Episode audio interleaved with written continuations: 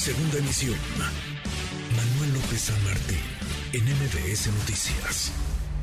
Economía y finanzas. Con Eduardo Torreblanca. Lalo, qué gusto, qué gusto saludarte, ¿cómo te va? Igualmente, me da mucho gusto poder saludarte, Manuel, y poder hacerlo a, quienes nos escuchan.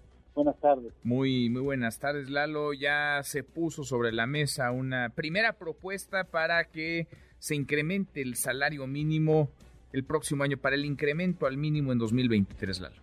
Sí, ya tenemos sobre la mesa la primera propuesta ante la CONASAMI, la Comisión Nacional de Salarios Mínimos, para el año entrante recomienda la acción ciudadana frente a la pobreza, un salario mínimo para el resto del país, no para la zona fronteriza, para el resto del país de 286 pesos con 66 centavos por día. Esto está integrado con un 10% de incremento más un movimiento independiente de recuperación de 96 pesos con 51 centavos diarios, lo que daría mensualmente una cantidad de 8.600 pesos al mes.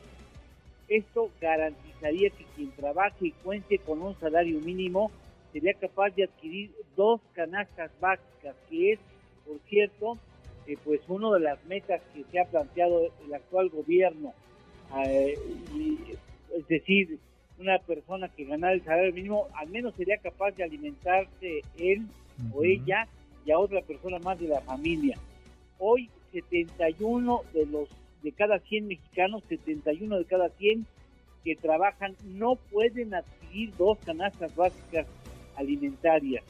Es decir, hablamos aproximadamente de 22 millones de mexicanos que están trabajando en el sector formal o informal de la economía que no pueden adquirir dos canastas básicas con sus ingresos mensuales tendrán trabajo, pero no podrían salir de la pobreza en caso de que estén dentro de esta categoría.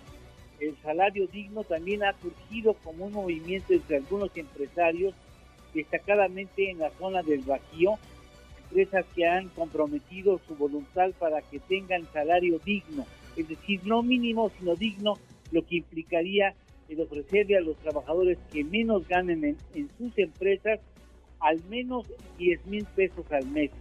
Me parece que es relevante porque no todos, no todas las empresas desafortunadamente podrían hacer este esfuerzo, pero es encomiable citar que hay disposición del sector empresarial, si pueden pagar un poco más, lo harán amenas, con el propósito de, que vaya avanzando esa lucha en contra de un salario que no puede garantizar que la persona que lo tenga pueda salir de la pobreza.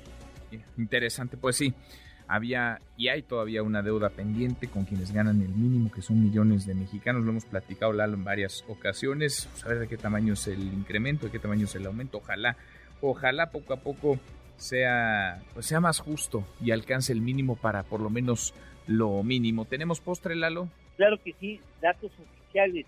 En el sector gobierno, cito así como genérico, según datos del INEGI, ¿sí? el 52.3% de los trabajadores del sector gobierno cuentan con un ingreso mensual insuficiente para adquirir dos canastas básicas. Y si esto es triste, vea usted que en el sector primario, en el campo, 78 de cada 100 trabajadores no tienen suficiente dinero mensualmente para adquirir dos canastas básicas. Mm, qué dato. Abrazo, gracias Lalo. Gracias Manuel, buenas tardes, buen provecho. Muy, muy bueno.